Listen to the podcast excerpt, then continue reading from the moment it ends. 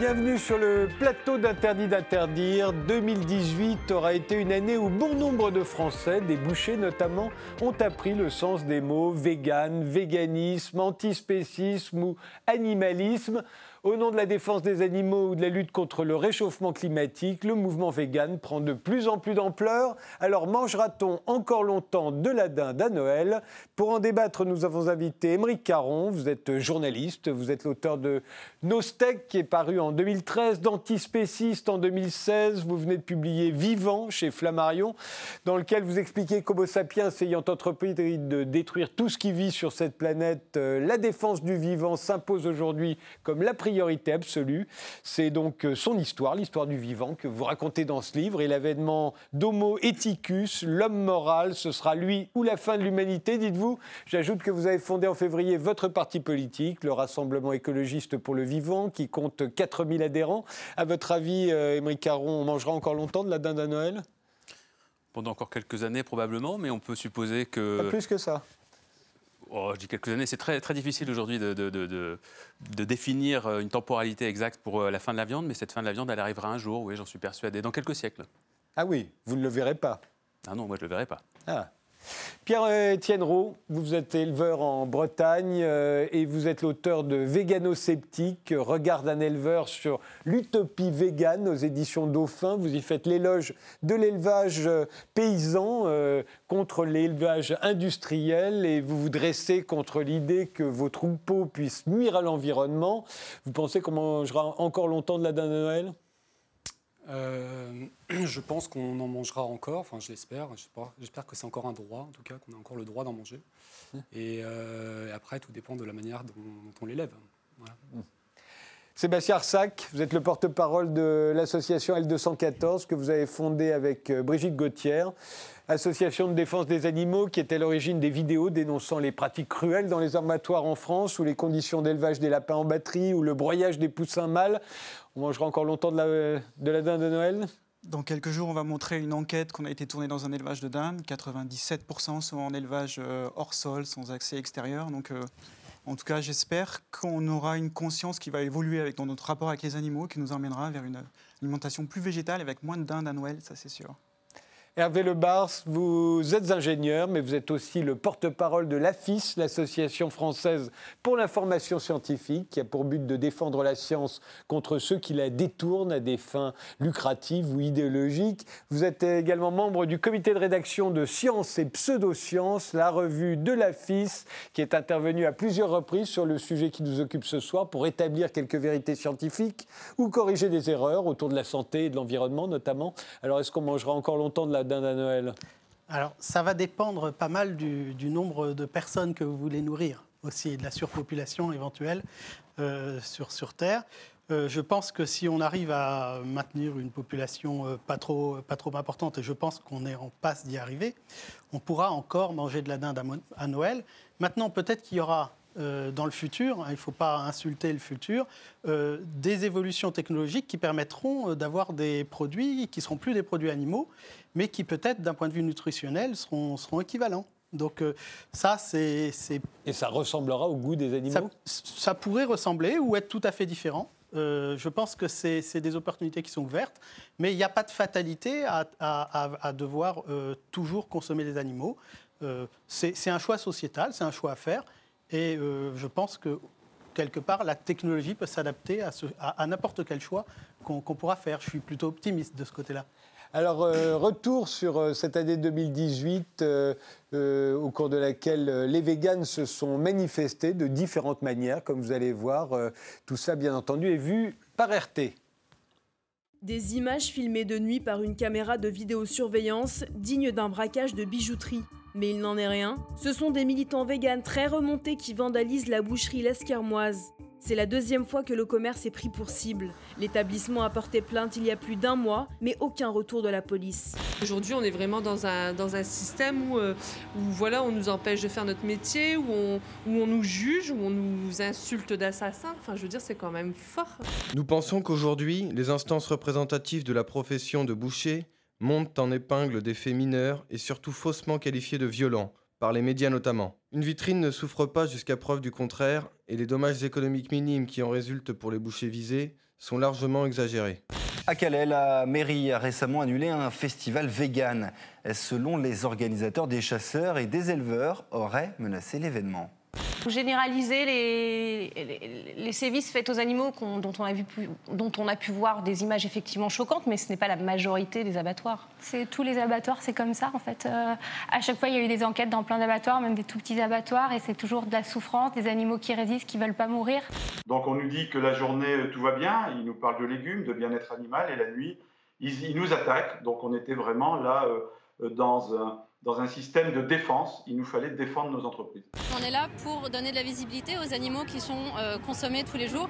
Il y a 3 millions euh, d'animaux rien qu'en France qui sont abattus, rien que les animaux terrestres, donc sans compter les poissons. Ça fait à peu près un milliard par an et euh, c'est voilà, des chiffres vraiment énormes. Et plus on est nombreux pour, pour donner de la visibilité à ces animaux, et plus on peut espérer lutter contre le spécisme. Donc il y a plusieurs impacts sur la porte. Et il y avait le tag. Vitres brisées, rideaux de fer endommagés Karl Pittel a d'abord cru à un cambriolage sur son magasin, avant de voir un graffiti évoquant l'antispécisme. Une idéologie radicale qui prône l'égalité totale de considération entre les animaux et les humains, et qui considère la consommation de viande comme un crime. J'ai jamais entendu parler de ça avant. Même personne ne, ne connaissait. J'ai même demandé aux policiers, ils ne savaient pas ce que ça voulait dire. Moi non plus. J'ai regardé sur Internet comme tout le monde. Hier, 1er euh, novembre, était le jour de la Toussaint, mais pas seulement. Cette date est aussi celle de la journée mondiale du véganisme. Et à l'occasion, plusieurs manifestations se sont tenues à travers le monde. Objectif, sensibiliser le public aux conditions d'abattage. À Paris, les militants avaient la gorge tranchée pour euh, dénoncer la barbarie de l'abattage des animaux. On a de plus en plus l'impression que c'est le choc de deux évidences. D'un côté, il y a une évidence pour euh, les véganes euh, et, leurs sympathisants, c'est que euh, la souffrance animale et en plus la responsabilité qu'aurait l'élevage dans le, dans le réchauffement climatique font que devenir végane est une évidence et que si ça ne se passe pas tout de suite, ça se passera forcément un jour. Euh, et puis de l'autre côté, du fait que Homo sapiens euh, mange de la viande et des animaux depuis son origine, euh, il y a la même évidence qui consiste à dire ben, on a toujours fait comme ça et, on n'imagine absolument pas de faire autrement. on a l'impression que ces deux évidences sont irréconciliables, ces deux modes de vie qui s'affrontent je ne présenterai pas forcément les choses comme ça. Le véganisme ou en tout cas l'antispécisme, parce que le sujet est là, hein, le véganisme étant une conséquence de l'antispécisme, et il y en a d'autres. rappelez d'ailleurs ce que sont le spécisme et l'antispécisme. Bien, le spécisme, c'est une euh, manière de voir les choses euh, qui consiste à dire euh, qu'il y a des différences entre les animaux, de faire des hiérarchies et de considérer que certains d'entre eux, de manière complètement arbitraire, doivent être extrêmement bien traités. C'est par exemple nos animaux de compagnie Hein, euh, qu'on n'égorge pas, euh, qu'on ne mange pas. Et puis que d'autres animaux, qui ont pourtant les mêmes caractéristiques d'intelligence, de sensibilité à la douleur, à la souffrance, et eh bien ceux-là, par contre, peuvent être considérés comme des objets. Ce sont notamment les euh, animaux d'élevage. Mais le spécisme, c'est aussi considéré, pardon, que l'être humain, parmi ces animaux, est au-dessus de tous les autres animaux. Il y a une espèce qui est au-dessus des autres et qui a tous les droits. Voilà. Et donc les antispécistes, par définition, s'opposent à cette philosophie et souhaitent une égalité de considération non pas de traitement, hein, déjà ne nous trompons pas, une égalité de considération pour tous les animaux, c'est-à-dire qu'on considère que la douleur subie par un, animal dans certaines circonstances ne doit pas être, euh, comment dirais-je, déconsidérée parce qu'elle, tout à coup, elle considère un autre animal. Voilà, on considère que c'est la, même chose qui est en jeu. Mmh. Donc, euh, on est, nous, les antispécistes, effectivement en train de prôner un changement de civilisation, un changement de société, bien évidemment, et euh, c'est une révolution intellectuelle qui s'inscrit dans de nombreuses autres euh, revendications pour les droits des plus faibles qui ont lieu au cours de notre histoire. Ça a été d'abord des revendications euh, pour abolir l'esclavage, des revendications pour les droits des femmes, euh, des revendications pour les homosexuels. Spécisme, antispécisme, c'est basé sur racisme, antiracisme. C'est ça, absolument. Et donc, c'est cette idée qu'il faut étendre nos sphères de considération morale. C'est-à-dire, si on revient très longtemps en arrière, au temps de, la, euh, de la, culture grecque, eh bien, à l'époque, le seul euh, être humain qui était considéré comme étant pleinement humain, c'était un homme blanc qui appartenait à la cité, ce n'était pas un étranger, parce que déjà, c'était un, un, un, barbare, ça ne pouvait pas être une femme. et puis, cette sphère de considération morale s'est étendue, comme je le disais, au cours de notre histoire. À un moment, euh, on a considéré que bah, on pouvait être effectivement euh, noir, jaune, euh, et en fait, effectivement, tout à coup, se rendre compte que cet être humain-là était l'équivalent en droit que l'être humain blanc dominateur à l'époque, etc. Et puis les femmes, les homosexuels, ce que je disais. Et nous, on considère que les animaux non humains doivent eux aussi aujourd'hui être intégrés à notre sphère de considération morale. Euh, vous avez euh, l'impression, euh, Pierre-Antoine Roux, que, que c'est réconciliable ou, ou pas, Pierre-Étienne? Pierre-Étienne, c'est ça. Et, qu'est-ce qui, est- qu'est-ce qui est réconciliable? J'ai l'impression que ce sont deux, non pas deux modes de vie pour l'instant, mais, mais carrément deux évidences qui s'affrontent et qui sont irréconciliables. Ouais, irréconciliable, je, je, je, je pourrais. Bah, à moins que l'un euh, abdique ou, ou rende les armes. Ouais, bah, enfin moi ce que, ce que je pense en tout cas, c'est que hum, l'écologie telle que la prône euh, Émeric Caron est plutôt de l'écologisme plutôt que de l'écologie. C'est-à-dire c'est de, c'est de l'écologie idéologique à visée politique. Et on n'est pas vraiment dans, dans l'écologie. Et les défis qu'on va avoir à, relever demain, c'est des défis écologiques. Et pour euh, faire de l'écologie, il faut, L'écologie, c'est une science. hein. C'est la science des sens, c'est la science de l'observation, c'est la science de le- de l'expérience. Donc c'est une science de terrain. Et, euh, pour vivre l'écologie, pour défendre un combat euh, écologique, il faut éprouver son territoire, il faut éprouver son environnement. Et, euh, et moi qui suis éleveur, je sais par exemple que si je veux nourrir la population locale bubriade, j'habite à Bubry dans un petit village dans le Morbihan, je sais que si mon devoir est de nourrir cette population, eh ben, j'ai pas trop d'autres choix sur ma ferme, qui est une petite ferme euh, sur les coteaux d'une rivière qui s'appelle la Sarre et qui est très jolie, mais, malheureusement les terres sont, sont pas très fertiles et c'est euh, euh, peu de choses que, que le dire. Si je veux, par exemple, sur ma ferme, on fait du pain. J'ai mis 2 hectares en, blé panifiable il y a trois semaines. J'aurais pas mis 2 hectares de blé panifiable il y a trois semaines si j'avais pas à côté 120 brebis qui vont me permettre de, voilà, de collecter 60 tonnes de fumier par an. Euh, sans quoi, euh, la récolte, euh, voilà, je ne vais pas venir de moissonneuse si je n'ai pas la fumure qui correspond euh, à la surface céréalière. Donc moi, ma préoccupation, c'est nourrir une population sainement, respectueusement, euh, respectueusement des territoires, de la biodiversité. Euh, voilà, se pose un dilemme. Alors je ne sais pas si c'est réconciliable ou pas, mais se pose un dilemme de, nourrir une population en respectant un territoire, en respectant euh, effectivement la, biodiversité. Hum, il me semble que pour ceux qui éprouvent leur territoire et qui ont, développent un esprit un peu paysan, euh, il n'y a pas 36 solutions. Il faut revenir à l'élevage, il faut revenir à la polyculture élevage. Et, et c'est un, C'est une des questions qui est posée par euh, le mouvement vegan, c'est est-ce qu'on peut, euh, est-ce qu'on pourrait euh, aujourd'hui facilement, euh, enfin est-ce qu'il est possible de nourrir euh, les gens sans manger des animaux? C'est une question Ouais. que vous posez. euh. Bah, je trouve que pour réconcilier, justement, il faut démontrer qu'il y a une possibilité euh, d'imaginer une société qui puisse euh, euh, vivre sainement, en étant épanouie, euh, basée sur une production qui soit végétale et qui soit plus animale. Si on faisait la démonstration à Pierre-Étienne que cette, société est possible, c'est-à-dire qu'on peut imaginer aujourd'hui une société où on n'utilise pas les animaux, parce qu'on a l'impression que c'est l'argument, c'est de dire que c'est pas possible de faire autrement. C'est-à-dire que si, si, si j'ai pas, des- si pas des animaux, je ne peux pas faire pousser du blé, par exemple. Mmh. Et euh, on voit bien que ben, à d'autres moments, euh, dans les sociétés, etc., on n'avait pas euh, le nombre d'animaux qu'on a aujourd'hui, qu'on peut tout à fait imaginer. Il y a des gens qui, qui travaillent aujourd'hui sur la permaculture, par exemple, sur des engrais verts. Enfin, il y a énormément de, de choses qui existent aujourd'hui, qui, qui font la démonstration qu'aujourd'hui, on peut non seulement nutritionnellement, évidemment, se nourrir sainement et même mieux- bien plus sainement qu'aujourd'hui euh, en ayant une alimentation complètement végétale. Et d'autre part, il y a, aujourd'hui peut-être des solutions à trouver parce qu'on est dans un système aujourd'hui, un système qui est assez récent. C'est-à-dire que fin de la Deuxième Guerre mondiale, on a voulu absolument euh, faire de la, produire de la protéine euh, animale. On l'a fait parce qu'il y a eu une mécanisation, parce qu'en même temps, il y a eu une industrie chimique euh, et il y a une sélection génétique. Donc les connaissances euh, génétiques, la chimie et, la tra- et- et les, les machines ont permis de développer le système qu'on a aujourd'hui. Mais ce serait faire cas de peu d'imagination. euh, de, de penser qu'on ne puisse pas avoir aujourd'hui demain euh, un- un- un- une planète sur laquelle on ne puisse pas imaginer d'autres modes d'alimentation, clairement. Et, le spécisme dont on, on parlait tout à l'heure, il a des conséquences pratiques. C'est ça le problème, c'est qu'aujourd'hui on se permet de faire avec les animaux à peu près tout. C'est-à-dire qu'on a, euh, euh, a à un moment donné décidé qu'on pouvait entasser, euh, par exemple bloquer des truies dans des stalles et qu'elles ne pouvaient pas faire un pas en avant en arrière et leur faire naître des porcelets à la chaîne. On a considéré qu'on pouvait mettre des poules pondeuses sur un sol grillagé pendant un an et comme elles s'agressaient les unes les autres, et ben on coupe le bec des, poules pondeuses.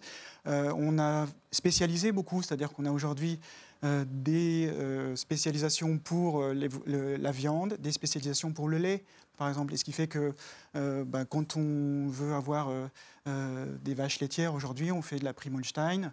Et du coup, les veaux mâles de ces Primolstein, en gros, la seule solution qu'on a, c'est de les envoyer en gros à la poubelle. C'est-à-dire qu'on ne sait plus quoi faire de cette surproduction aujourd'hui de viande, de lait et d'œufs. On en est là aujourd'hui. Le ministère de l'Agriculture et les politiques publiques aujourd'hui, c'est d'essayer d'ouvrir des marchés et faire comment on peut faire que les gens mangent de plus en plus de viande.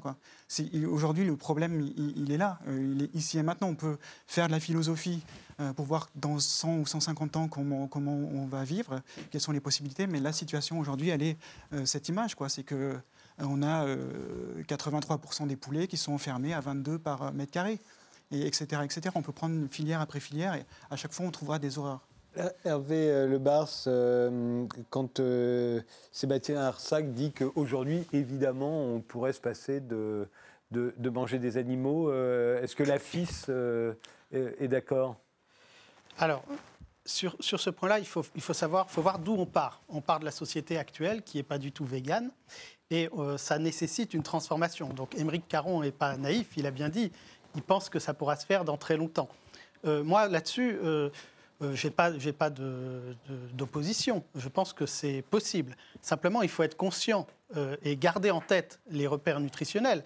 Parce que, par exemple, quand on, veut enlever euh, les produits laitiers, par exemple, ça veut dire que par rapport aux, besoins nutritionnels qui sont actuellement...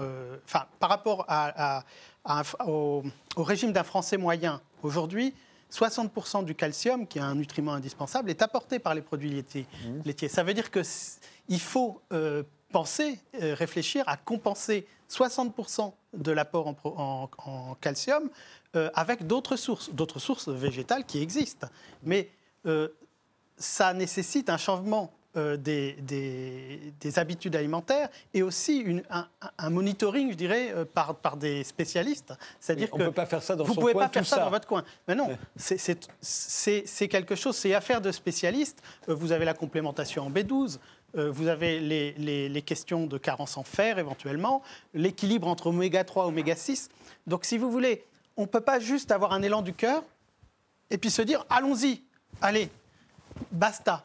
Parce que ça, ça risque euh, enfin, vous risquez, vous prenez un grand risque au niveau sociétal d'avoir, des carences. Ça ne veut pas dire que ce n'est pas possible. Ce n'est pas du tout euh, ce que je veux dire. C'est qu'il faut organiser les choses. Et ça ne peut pas se faire simplement sur des bons sentiments. Il faut garder la science, en l'occurrence, euh, que ce soit l'écologie, que ce soit la nutrition. Il faut garder la science en tête et réussir à, à, à, je dirais, à, mettre ensemble une volonté sociétale éventuellement sur laquelle moi je n'ai pas d'avis, hein, précisément, enfin j'en ai un, mais ce n'est pas l'avis de la FIS en tout cas, euh, et, euh, et euh, des considérations scientifiques qui doivent être respectées parce que c'est comme ça.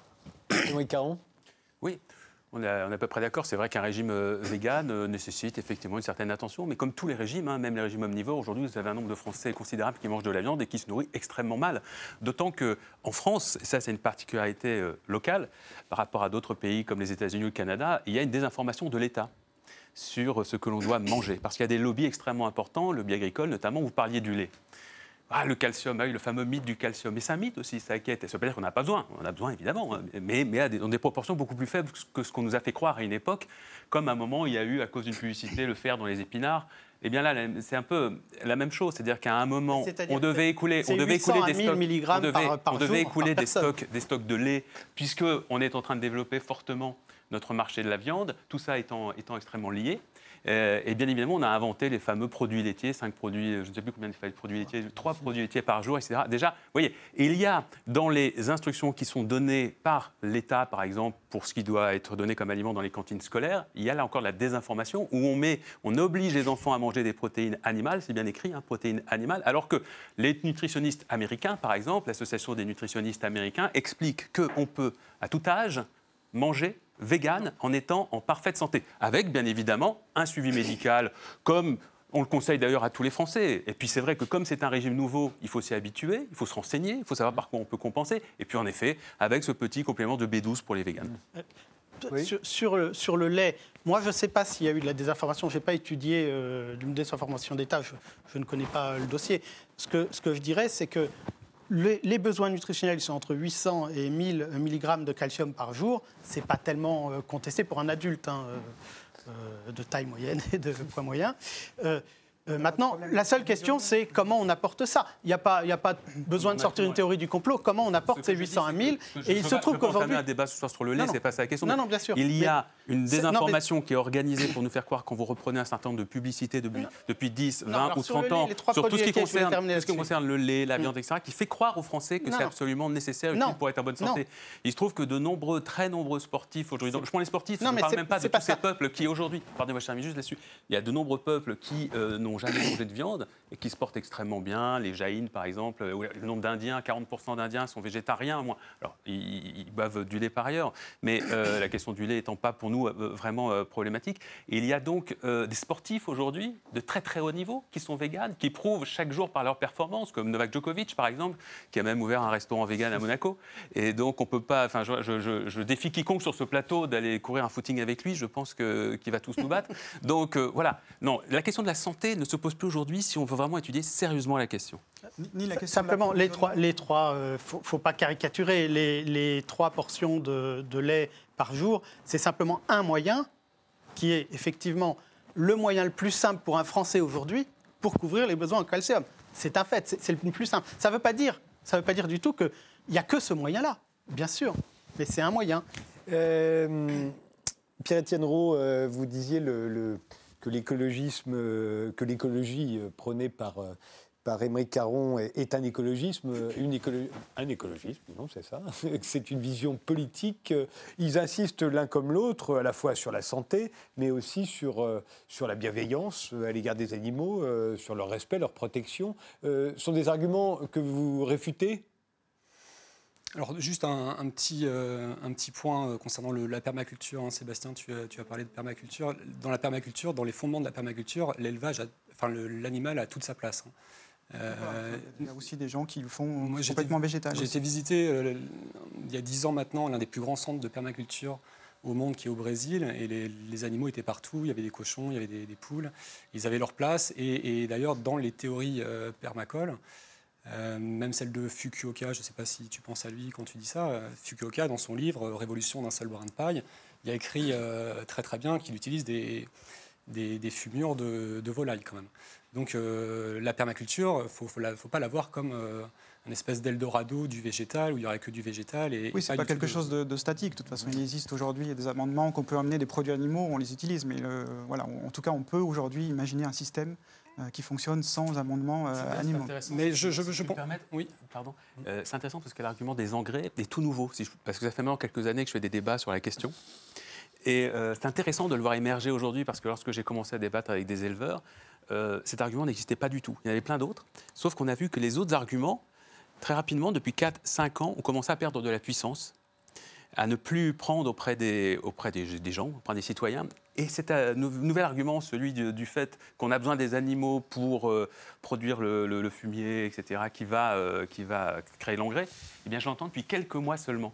Ça veut bien dire aussi, symptomatique. Ça veut dire qu'on se rend compte que les arguments en faveur du, de la viande à tout prix commencent à devenir de plus en plus faibles. Et moi, je suis assez d'accord avec, avec ce qu'a dit Sébastien.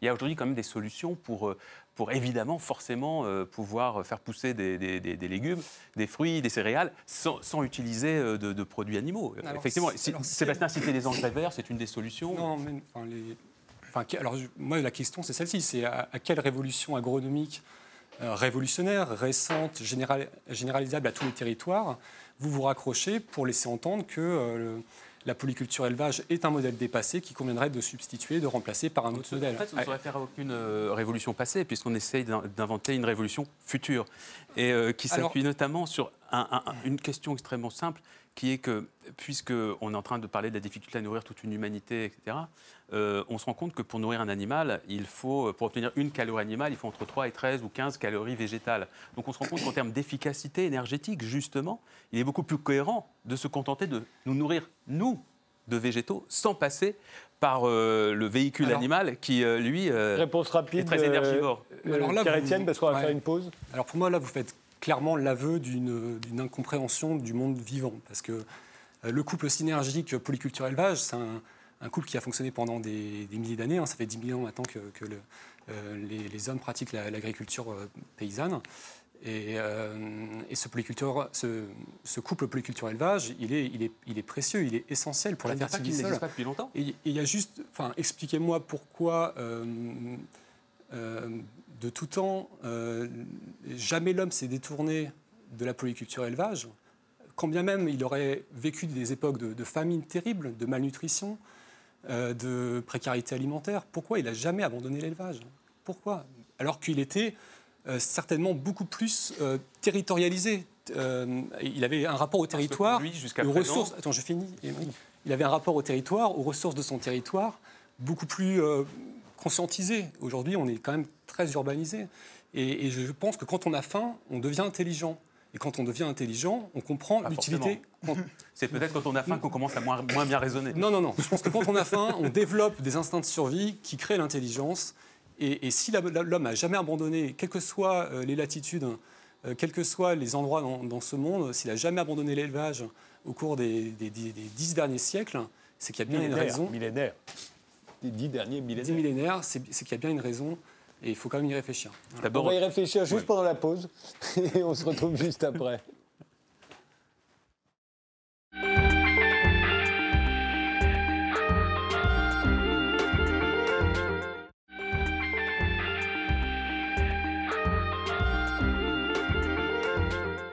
Nous continuons notre débat sur euh, la montée du véganisme, euh, de l'antispécisme, de l'animalisme, euh, avec Émeric Caron qui publie Vivant chez Flammarion, c'est son nouveau livre. Pierre-Étienne Roux, qui est éleveur en Bretagne et qui lui a publié Végano-sceptique aux éditions Dauphin. Il y a également Sébastien Arsac, le porte-parole de l'association L214, et Hervé Lebars, porte-parole de la FIS, l'association française pour l'information scientifique et également membre du comité de rédaction de la, revue Science et Pseudosciences. Euh, je vous demandais tout à l'heure, est-ce qu'on pourrait se passer euh, de manger des animaux? J'ai envie de vous poser la question suivante, est-ce que les animaux pourraient se passer d'être mangés? Euh, Si demain on ne mange plus les animaux, si on ne mange plus de viande, il n'y aura plus de vaches. on ne peut pas imaginer des hectares et les hectares aujourd'hui consacrés aux vaches. On va en voir certaines euh, euh, sur ces murs, euh, qu'on va continuer de laisser des hectares à des vaches qu'on ne, qu'on ne, tue plus pour être mangées, dont on ne prend plus la peau. Si on n'exploite plus les animaux, il faut se rendre à l'évidence, il n'y aura plus d'animaux. Non. D'abord, c'est quoi aujourd'hui la biomasse des mammifères sur cette planète? Elle est...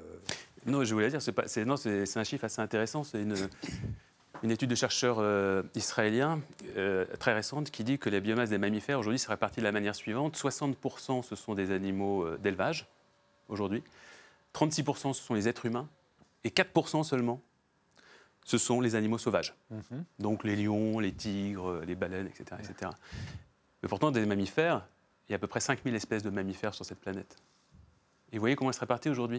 Donc aujourd'hui, on est dans un système complètement fou. Donc si on se soucie réellement de la survie des animaux, il faut justement arrêter ces élevages complètement disproportionnés, complètement, complètement euh, euh, déraisonnables, puisque c'est à cause justement de ces élevages-là intensifs que l'on détruit des forêts, des forêts qui empêchent justement à d'autres animaux de survivre puisqu'on détruit leur habitat. On détruit absolument tout le vivant autour de nous et les élevages ne sont qu'une cause de ces destructions massives, mais en sont en tout cas une des raisons. Et si on se soucie vraiment du sort des animaux, voyez bien ce que je viens de vous dire, 4% aujourd'hui seulement. c'est- Si tout à coup on arrête... les- eh C'est ben, la réponse, euh, Bricard il n'y a que 4% qui sont des animaux sauvages. C'est bien parce que, euh, comme ils ne nous rapportent rien, à part, euh, Exactement. à part en Afrique, Vous avez tout à fait euh, raison, Frédéric. que- qui nous laissent visiter euh, Bah leur, oui, là-bas, là, il y a leurs des- réserves. Mais sinon, ils ne, ne servent à rien, ils on sont très même du peu commerce, nombreux. on fait aussi- Donc il faut s'attendre à ce qu'il n'y ait pas beaucoup plus de vaches dans l'avenir, dans un avenir vegan, qu'il y a aujourd'hui d'ours ou de lions. Ça, c'est uniquement si vous conservez le système actuel, Frédéric. Et vous avez vu qu'il y a une révolution qui est en train de se passer.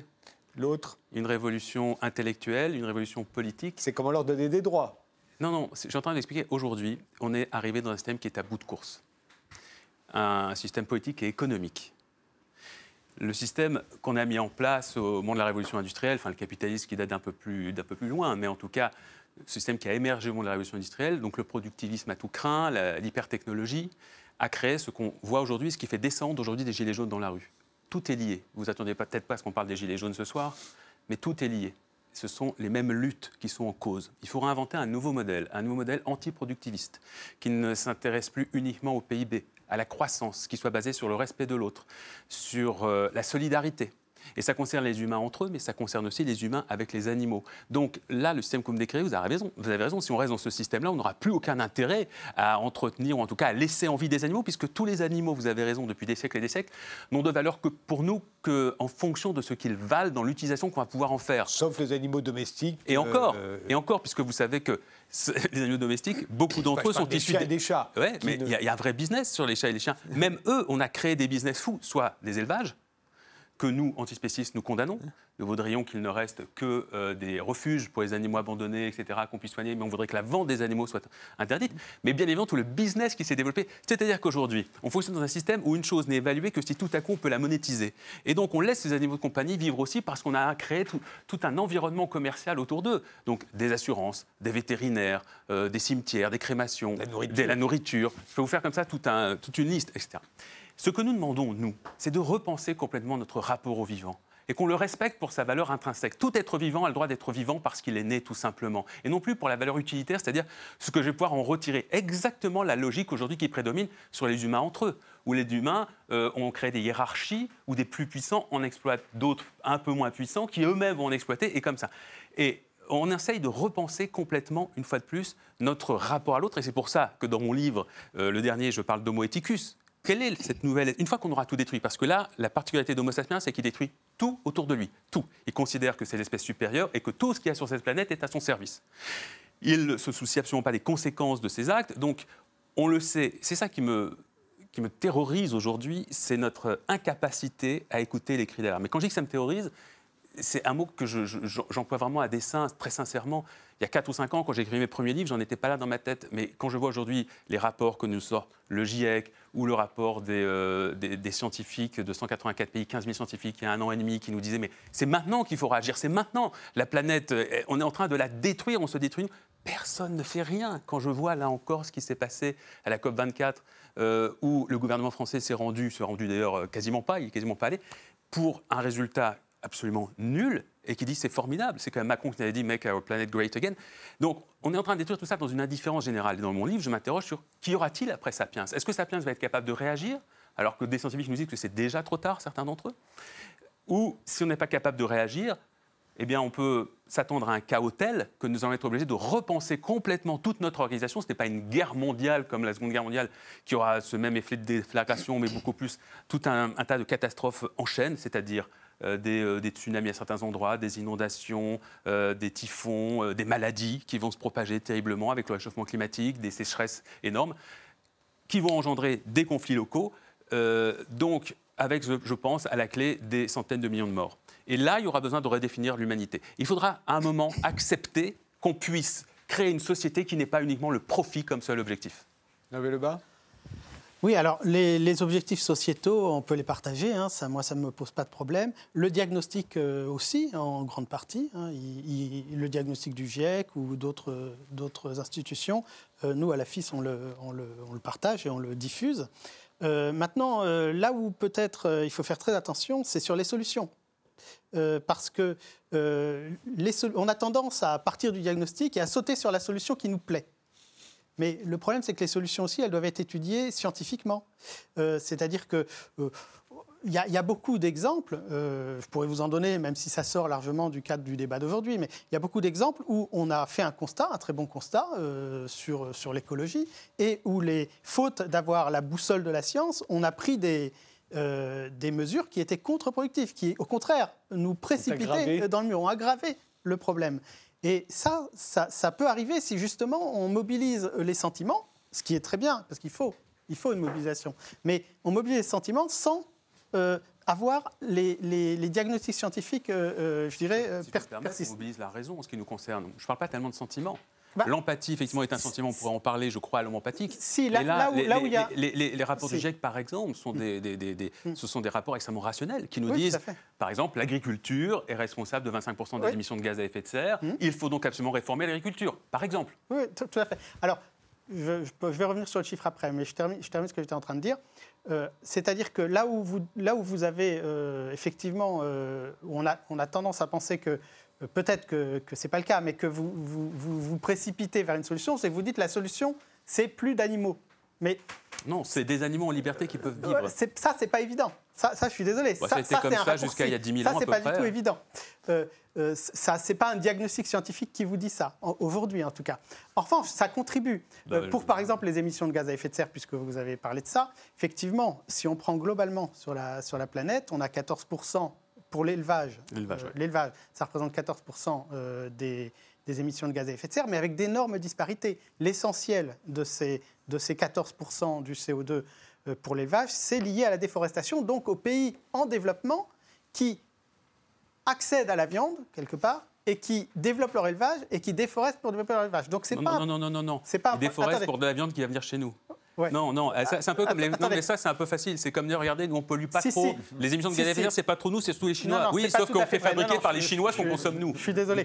Euh, je suis désolé. Il y, a, il y a- il y a effectivement des populations qui sont en développement et qui accèdent euh, à, à la viande. Et puis, si Certaines effectivement- d'entre elles, Voilà. c'est vrai. Et oui. si elles, Bien si sûr, elles arrivent au même niveau que nous, problème. euh, il va y avoir un gros Mais bon, quand problème. la forêt amazonienne est déforestée, c'est aussi pour nourrir de- d'autres mais, mais populations. cela dit, cela dit, population pour les brésilienne. 14%, euh, vous avez donc cette partie de déforestation qui ne concerne pas l'agriculture française. Hein. Donc clairement, ça ne concerne pas l'agriculture française.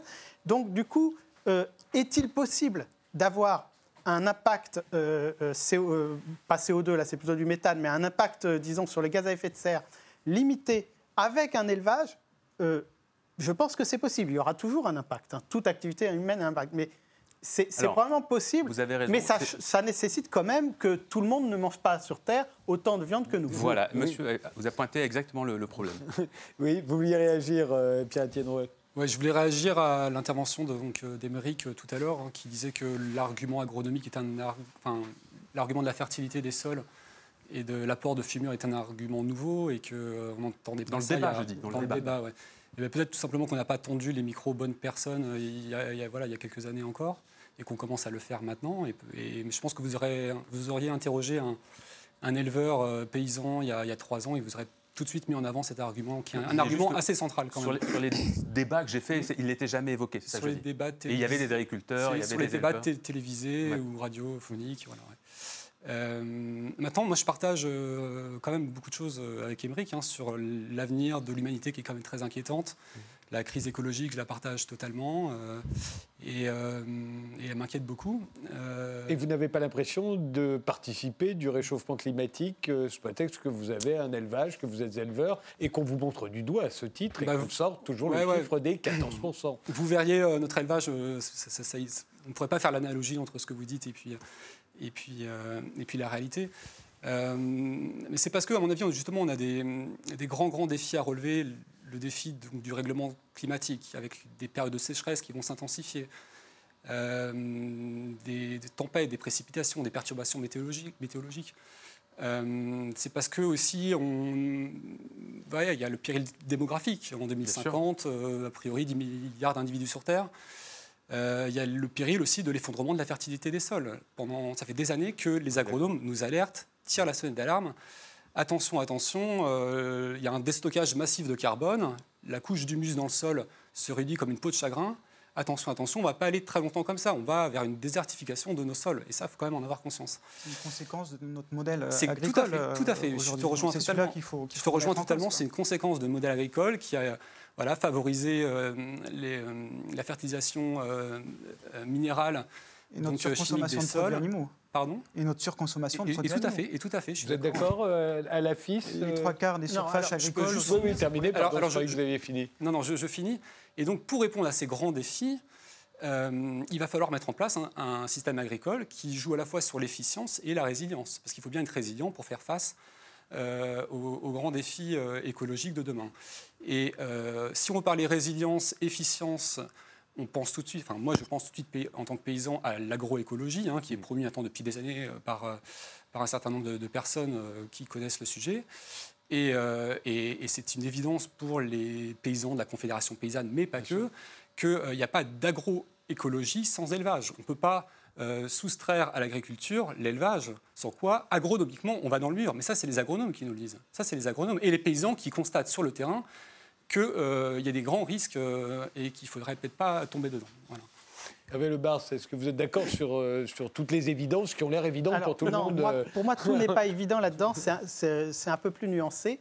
Euh, déjà, euh, par rapport au- à la fertilisation, euh, moi, je ne considère pas qu'une fertilisation animale serait meilleure intrinsèquement qu'une fertilisation euh, basée sur euh, euh, la chimie, comme on l'appelle, parce qu'on aime la, la- la diaboliser. Mais La fertilisation, c'est le fumier. Hein. Ou Oui, fertilisation végétale. c'est-à-dire que, oui, mais la fertilisation végétale pose quand même des problèmes de volume, hein, de- des gros problèmes de volume, c'est pas évident. Le En volume revanche, étant résolu par le fait qu'on mange la- plus de viande. la bon. fertilisation à partir de produits de synthèse, donc euh, fabriqués dans des usines par des chimistes, donc c'est très mal vu, mais en fait, euh, pour moi, ça peut, être part- ça fait- peut faire partie de la solution. Et, et- et vouloir l'exclure, vouloir l'exclure, c'est quelque part euh, un parti pris que, que je comprends pas bien et qui, quelque part, justifie l'élevage après. C'est-à-dire que, quelque part, euh, les gens qui sont véganes, disons, ou antispécistes, je pense qu'ils préfèrent une fertilisation chimique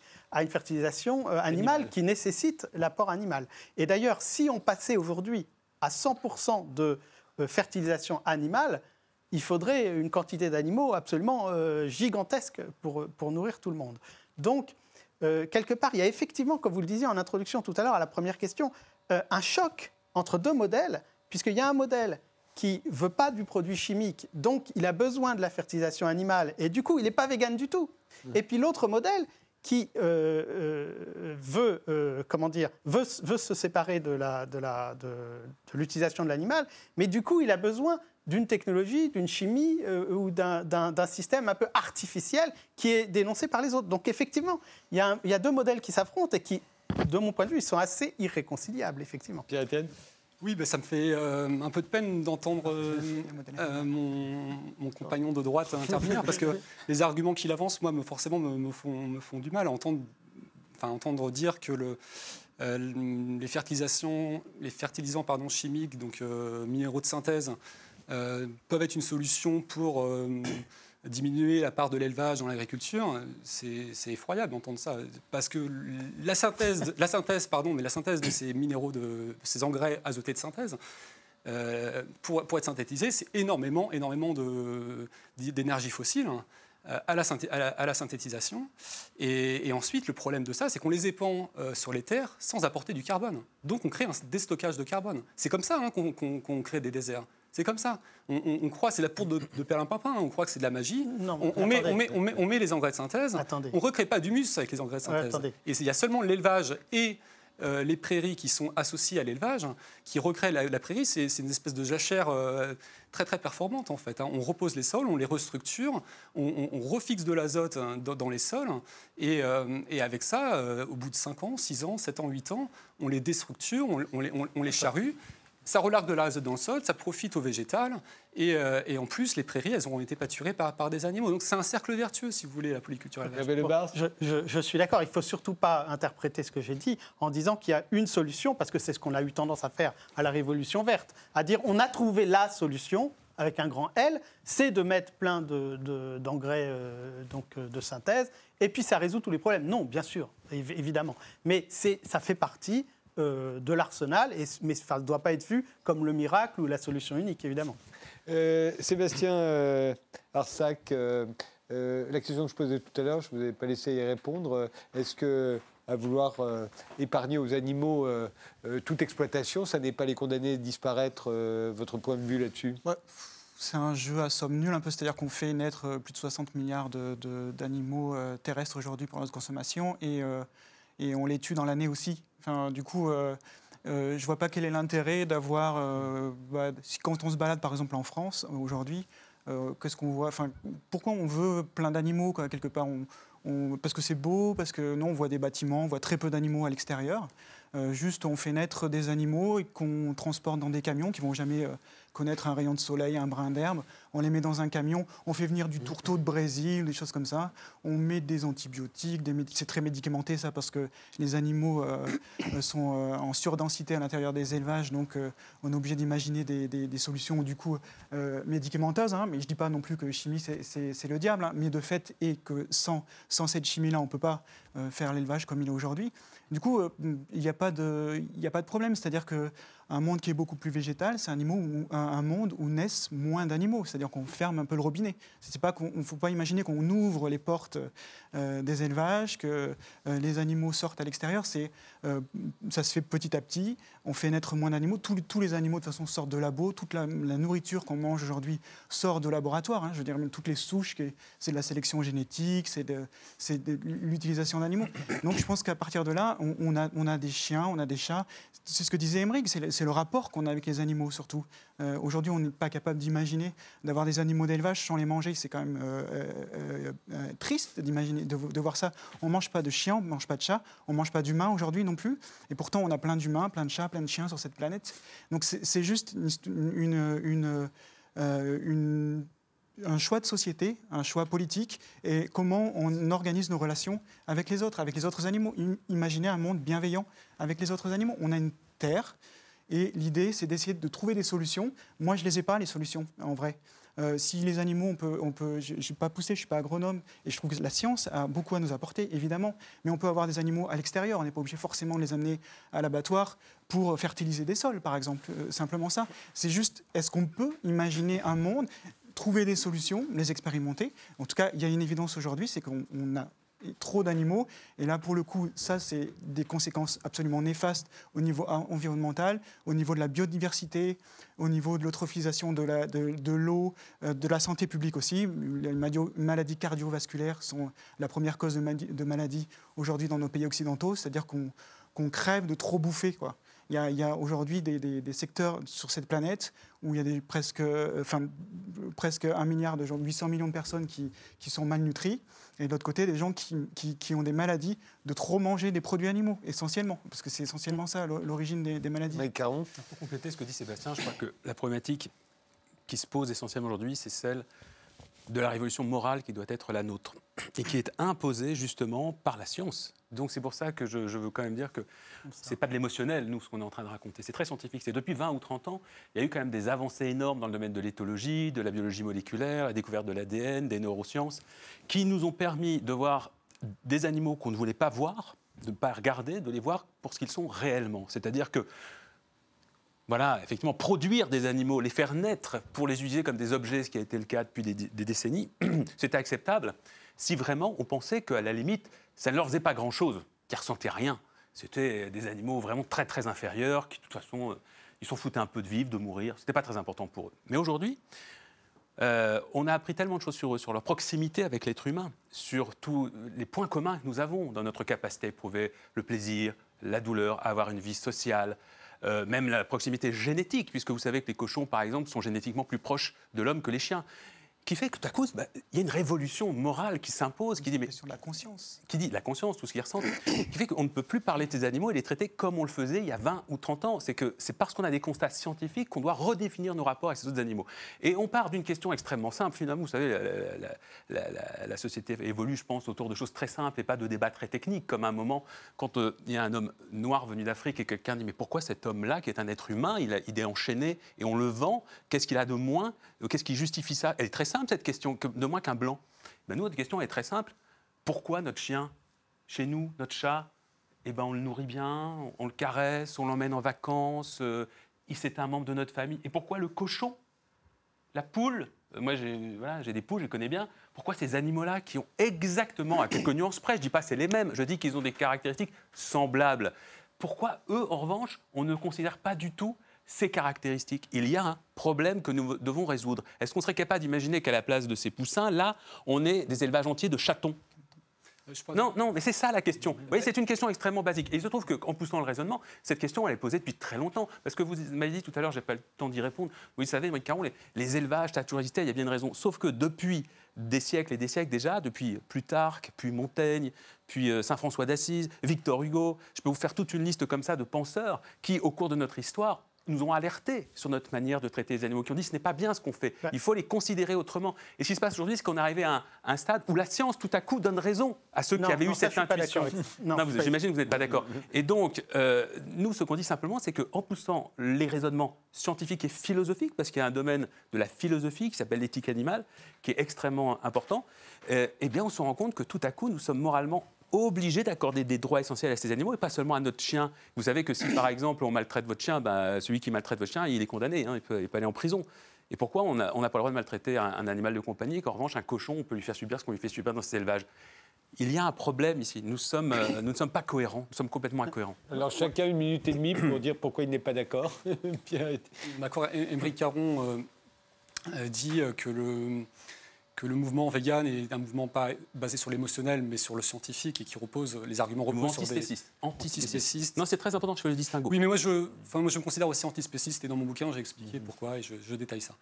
Donc l'antispécisme, pour moi, euh, invoqué comme vous le faites, ça ne me convient pas très bien. C'est votre droit, mais je vous explique pourquoi, pour nous, c'est rattaché à l'antispécisme plus qu'au véganisme. Ce que je voulais dire, c'est qu'en fait, il y a une forme de sélection aussi des études scientifiques, parce que vous prenez les études scientifiques qui vous arrangent pas mal. Moi, il n'y a pas très longtemps, je suis tombé sur une étude scientifique qui disait par exemple qu'il n'y avait pas euh, un écosystème où la biodiversité est plus riche que dans le système prairial, que dans une prairie. C'est pas, la question. non, non, mais du tout. C'est pas ce dont je viens de vous parler. Je peux en parler quand même. C'est-à-dire que vous pouvez, vous pouvez, vous pouvez choisir de partir ailleurs pour ne pas répondre aux questions. moi, je, parle, je parle d'une étude scientifique qui défend l'élevage euh, sur un point, d'un point de vue écologique. Et vous prenez un mètre carré de, de, de, prairie euh, naturelle et un mètre carré de, forêt amazonienne, il y a plus de biodiversité, à la fois aérien et souterrain, dans, un système prairial. Et donc, s'il n'y a plus d'élevage, il n'y a plus de système prairial, la biodiversité prend un sacré choc quand même.